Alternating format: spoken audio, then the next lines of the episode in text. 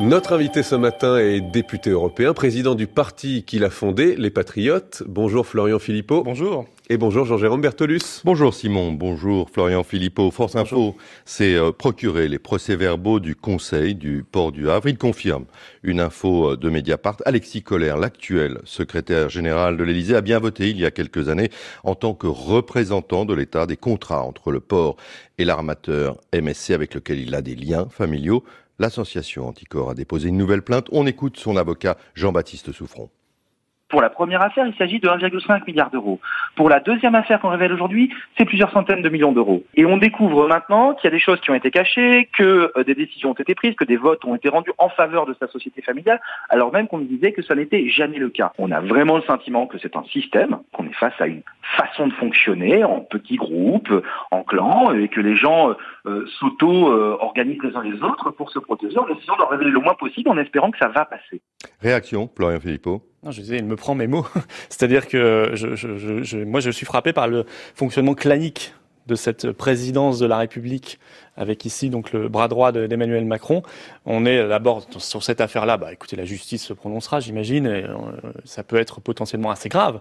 On parle de conflit d'intérêts potentiel, euh, mais le phénomène, le phénomène clanique, on le retrouve à tous les étages dans cette présidence. C'est quoi un phénomène clanique? Bah, Je rappelle par exemple l'affaire Alstom.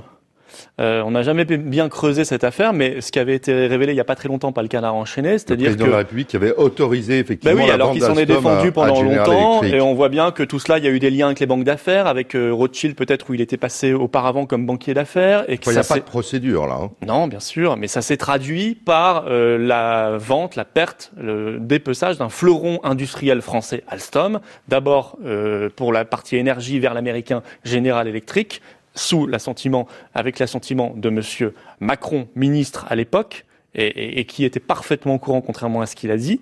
Et ensuite, branche transport vers l'allemand Siemens. Oui, Résultat, on a perdu bah, deux joyaux en quelques années. À chaque fois, Macron était mêlé à l'affaire. Juste factuellement, ce qui est vrai, c'est que le patron d'Alstom, à l'époque, eh ben, il souhaitait lui-même la vente. Hein. Oui, mais on se moque de ce que veut le patron. ce qui compte, c'est l'intérêt de la France. Ça appartient en quelque sorte à la nation tout entière. Euh, ça fait partie de l'héritage industriel français, souvent payé d'ailleurs par des entreprises publiques, c'est-à-dire par des Français. Pour revenir à, à l'actualité immédiate, est-ce qu'il vous semble que euh, cette affaire, appelons-la comme ça, cette affaire colère, après l'affaire Benalla, affaiblit un petit peu le président de la République, alors que la rentrée va être sensible sur le plan des réformes, réforme des retraites, réforme de l'hôpital, plan anti-pauvreté.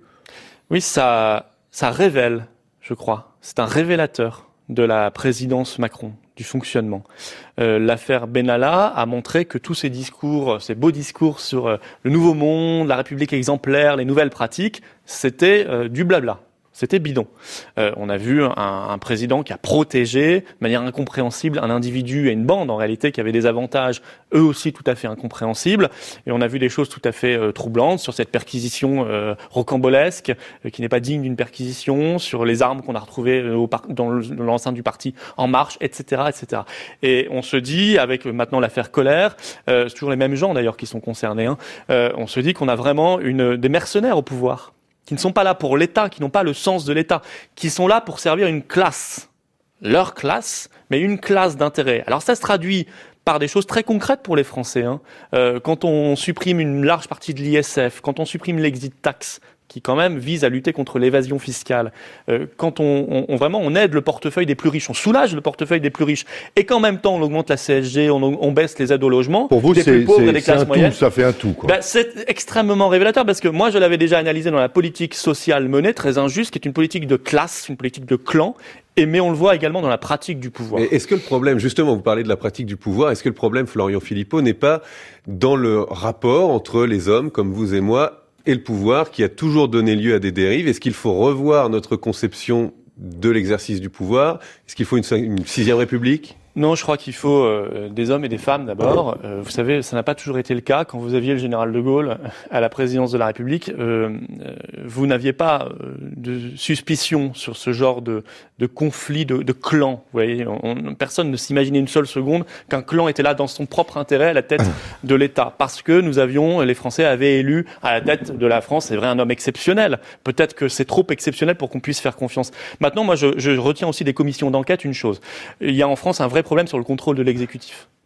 Euh, nous avons des commissions d'enquête parlementaires qui sont des parodies allez vous balader aux États-Unis, vous verrez ce que c'est qu'une vraie commission d'enquête. Un renforcement des pouvoirs, mais quand même, quand on vous écoute, quand on vous écoute, Florian Philippot, vous parlez effectivement je vous de clan, euh, mmh. euh, mais enfin bon, vous avez été euh, longtemps euh, membre du Front National, vous étiez membre vous-même d'un clan, vous avez vu le nombre de mises en examen, que ce soit dans l'affaire européenne, que ce soit dans le, le financement d'une présidentielle. Donc bon, juste un mot, ces affaires finalement, elles vous profitent. Elles profitent aux extrêmes. Bah, moi, appartenir à un mouvement politique. Aujourd'hui, je suis à la tête du mouvement Les Patriotes que j'ai fondé. C'est pas un clan. Ça fait partie, vous savez, l'article 4 de la Constitution parle des partis politiques. C'est l'expression de la démocratie. Non, là, je vous parle vraiment de gens qui agissent dans leur intérêt. Mais sur le contrôle de l'exécutif, il y aurait une mesure constitutionnelle à prendre. Euh, ce serait d'avoir une assemblée. Une seule suffit largement. Mais une vraie assemblée nationale.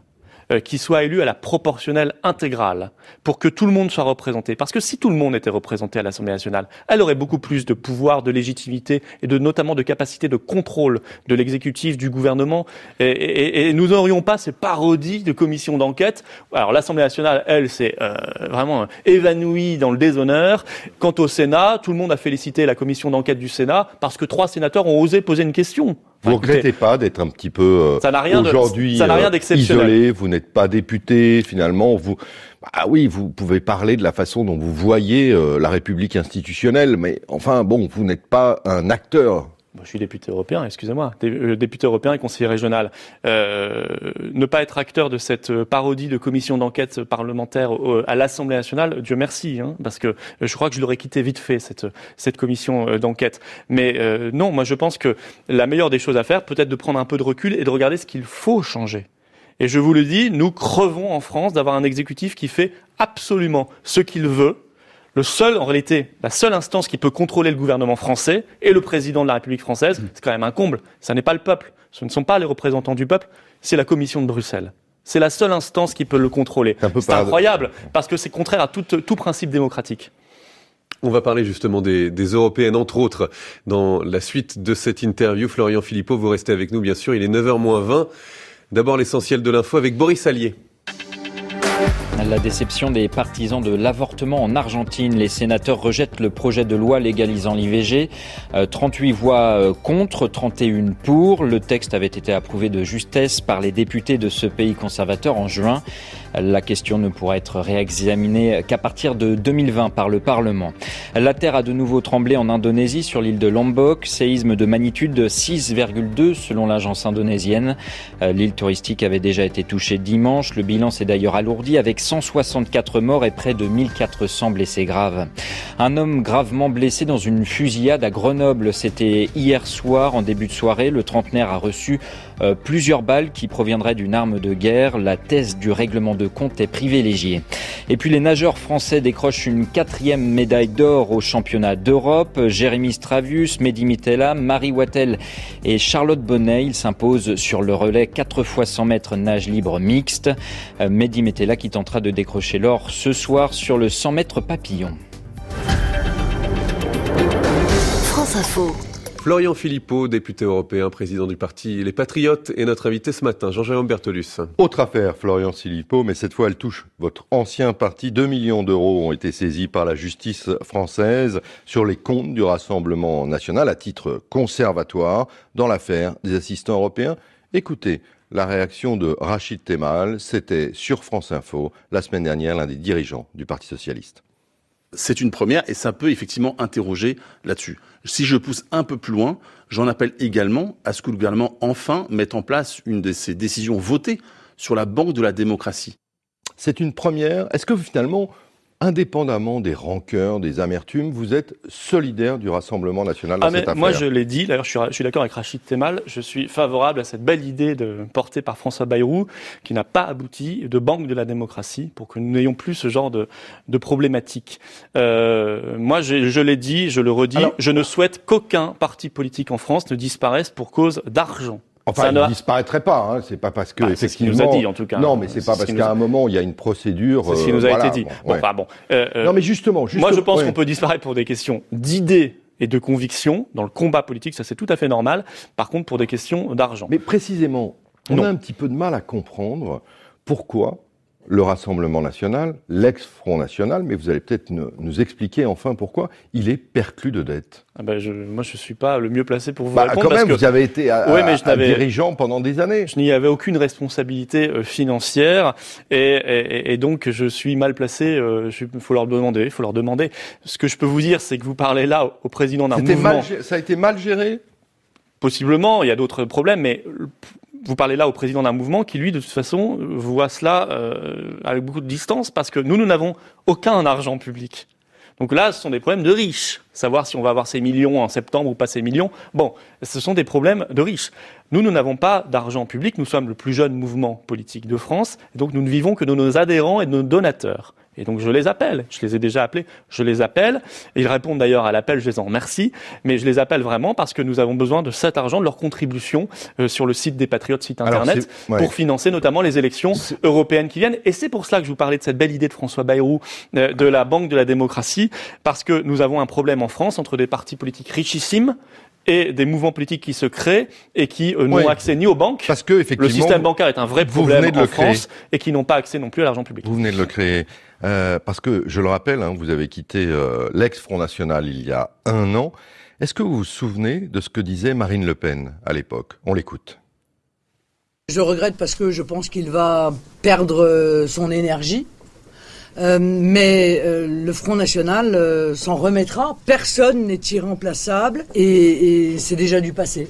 Est-ce qu'elle avait euh, tort, Florian Philippot Le Rassemblement National, finalement, bah, il s'en est remis hein, de votre départ. Et puis vous, bah, les Patriotes, vous semblez un petit peu à bout de souffle. Sophie Montel, qui était euh, l'une de vos euh, vice-présidentes, vous quitte. Vous êtes passé complètement Non, à de côté des, des partiels euh, de, de législatives euh, de janvier dernier en France. Vous êtes crédité de 1% seulement pour les élections européennes. Vous, vous regrettez pas votre aventure? Non, je regrette rien du tout parce que je défends mes convictions. Alors, on peut rester dans des machines. Certains font sept mandats européens d'affilée toute leur vie. C'est bien. C'est bien pour eux, c'est bien pour leur portefeuille. Mais est-ce que c'est bien pour la défense de ses convictions, de ses idées? Est-ce que c'est bien pour la France? C'est la question qu'on doit se poser. Enfin, en tout cas, moi, c'est comme ça que je conçois la politique. Si on fait de la politique avec un petit p, un P minuscule, euh, de la politique alimentaire. On peut essayer de durer dans un parti politique. On va essayer d'avoir des contrats euh, de permanents, d'assistants, d'élus, etc. Puis quand le- la roue tournera, on, on, on, on aura, un autre Vous-même, contrat. vous, êtes permanent des Patriotes? Vous, avez, Non, non, vous êtes pas du rémunéré tout. par les Patriotes? Non, et je l'étais pas non plus au Front National. Voilà, euh, parce que j'ai un mandat. Je vis très bien avec mon mandat. Mais je veux dire, voilà. Là, vous dites les patriotes. Mais écoutez, les patriotes, on verra aux européennes. Parce que pour l'instant, les sondages, ça ne veut pas dire grand-chose. On verra aux élections européennes. Vous savez, je sors un livre en septembre qui s'appellera Frexit, euh, le 19 septembre. On est le seul, on sera le seul mouvement politique avec des députés européens sortants qui défendra la sortie de la France de l'Union européenne pour mener une vraie offensive sociale. Parce qu'aujourd'hui, l'offensive sociale qu'on voudrait mener, elle est corsetée par l'Union européenne. Si on veut augmenter le SMIC, ce qu'on veut faire massivement aux patriotes, si on veut euh, avoir de vrais services publics, si on veut taxer la précarité et taxer l'usage des CDD, on peut pas le faire à cause de l'Union européenne. Eh bien, les patriotes nous proposeront cela aux élections européennes et on sera les seuls à le faire. Ce- Comme on sera les seuls à le faire, à proposer, les seuls à proposer le retour des frontières nationales et la fin de Schengen pour maîtriser l'immigration massive parce Ce qu'on voudra sortir de, l'Union de européenne. la sortie de l'Union européenne n'a pas pris euh, à la précédente présidentielle Florian Philippot. Pourquoi il prendrait l'année prochaine Euh, Excusez-moi, euh, euh, on- il n'y a pas eu de référendum sur le sujet. Ce sont les mêmes qui nous disaient en 2005, mais les Français veulent la Constitution européenne. Parce que trois mois avant, il y avait des sondages qui disaient, les fameux sondages, qui disaient que les Français en voulaient à 65%. Et puis il y a eu un débat, il y a eu une élection, il y a eu un référendum et les Français ont dit non à 55%. Vous verrez que dans les urnes, euh, aux européennes, le- je crois fin mai 2019, c'est dans pas mal de temps, nous serons largement au-dessus des 5% avec les Patriotes parce que tous les autres partis Donc il y politiques... a un espace entre Marine Le Pen et Nicolas Dupont-Aignan Entendez-moi, entendez-moi tous les autres partis politiques. Marine Le Pen, Dupont-Aignan, Mélenchon, les pseudo-discours souverainistes de Vauquier, hein, tous ont renoncé à la souveraineté nationale. Tous, à un moment ou à un autre, vous disent il est hors de question de quitter l'euro, de quitter l'Union européenne, et donc, et donc de quitter Schengen, hein, parce qu'il faut être honnête jusqu'au bout. On peut pas parler que de Schengen. Schengen est dans les traités européens. Il y a François tous ont qui porte renoncé. ce, ce sujet. Je l'ai pas mis dans le lot.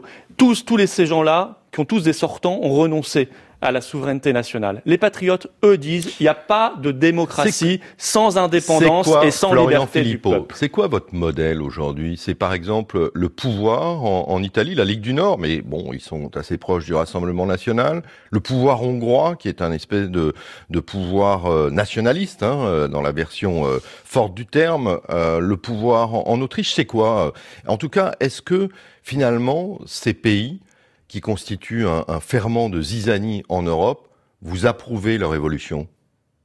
Bah, un ferment de zizanie, euh, non, ce sont des choix démocratiques. Ferment de zizanie, Oui, il mais se enfin, trouve ils souvent. quand même il se les dans les couloirs. euh, sur lesquelles s'est bâtie euh, l'Europe euh, Oh, après sais- la guerre. Je ne sais pas ce que sont ces fameuses valeurs de l'Union Vous européenne les aujourd'hui. connaissez, vous les Oui, connaissez, puisque aujourd'hui, vous citez De Gaulle, vous connaissez quand même. Les valeurs de l'Europe aujourd'hui, c'est le CAC 40 et, et- et ce sont les valeurs de certains qui s'engraissent sur le dos de la politique européenne parce que euh, grâce à la politique européenne, bah, ce sont les lobbies qui se font de l'argent parce que l'Europe impose Donc l'Italie, les OGM, Oui, l'Europe impose oui. le glyphosate, Oui, oui. etc. On n'est pas encore en campagne. L'Italie, c'est le. Non, mais c'est pas de la campagne, c'est du fond. L'Italie, c'est euh, donc c'est un exemple à suivre effectivement. Non, parce que si vous voulez le problème de ces pays-là, regardez l'Autriche. L'Autriche a mis au pouvoir les amis de Madame Le Pen il y a euh, quelques mois, avec la droite, avec les amis de Monsieur Vauquier. Tous les deux euh, gouvernent. Et, et Vauquier, Dupont-Aignan et Marine Le Pen disent c'est formidable. Ben, moi, je suis allé voir je les suis pas sûr que Laurent Wauquiez dit c'est formidable, mais bon. Oui, enfin, il l'a dit, ou Mmh. des gens de son parti Mmh. l'ont dit- l'ont dit.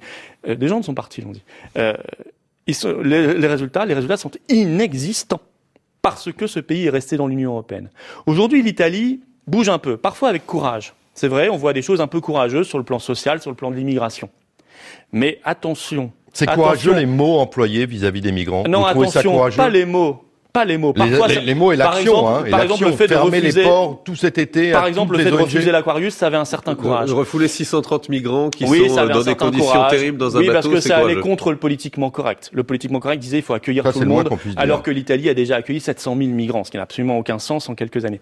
Seulement, cet Aquarius, c'était l'arbre qui cache la forêt, parce qu'il y a toujours des bateaux qui arrivent en Italie.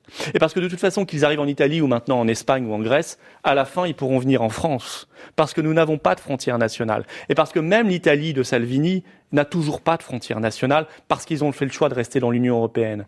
Donc leur politique économique, sociale, euh, écologique, immigra- d'immigration, qui était ambitieuse, eh bien, se heurte déjà au mur de l'Union européenne. L'Italie ira vraiment jusqu'au bout si elle fait le choix de quitter l'Union européenne, l'euro et Schengen. Florian ce que pour l'instant, Philippot, elle ne fait une pas. toute dernière question, on vous a entendu. Votre euh, ambition aux européennes, c'est de dépasser les 5%. Si vous n'y arrivez pas, vous pourriez envisager de vous retirer de la vie politique? Si, si je n'y arrive pas, c'est que euh, euh, les électeurs français n'ont pas été convaincus. C'est eux qui choisissent, ce n'est pas moi. Donc- Mais nous y arriverons. Bon. Voilà, nous y arriverons. Euh, et même, je pense, assez largement plus que 5%. Parce que vous me demandiez mon modèle, je vais finir là-dessus en vous répondant. Mon modèle, c'est le gaullisme. C'est le patriotisme français qui s'est incarné un moment dans le courage exceptionnel et les principes exceptionnels d'indépendance nationale, de grandeur et de justice sociale de cet homme qui était le général de Gaulle, de cet homme exceptionnel. Et je pense qu'au XXIe siècle, un gaullisme adapté, modernisé, eh bien, c'est tout à fait ce qu'il faudrait pour notre pays, qui chaque jour voit qu'il a besoin d'être libre. Merci Florian Philippot. Merci à vous. À demain Jean-Jérôme Bertolus. À demain, Simon.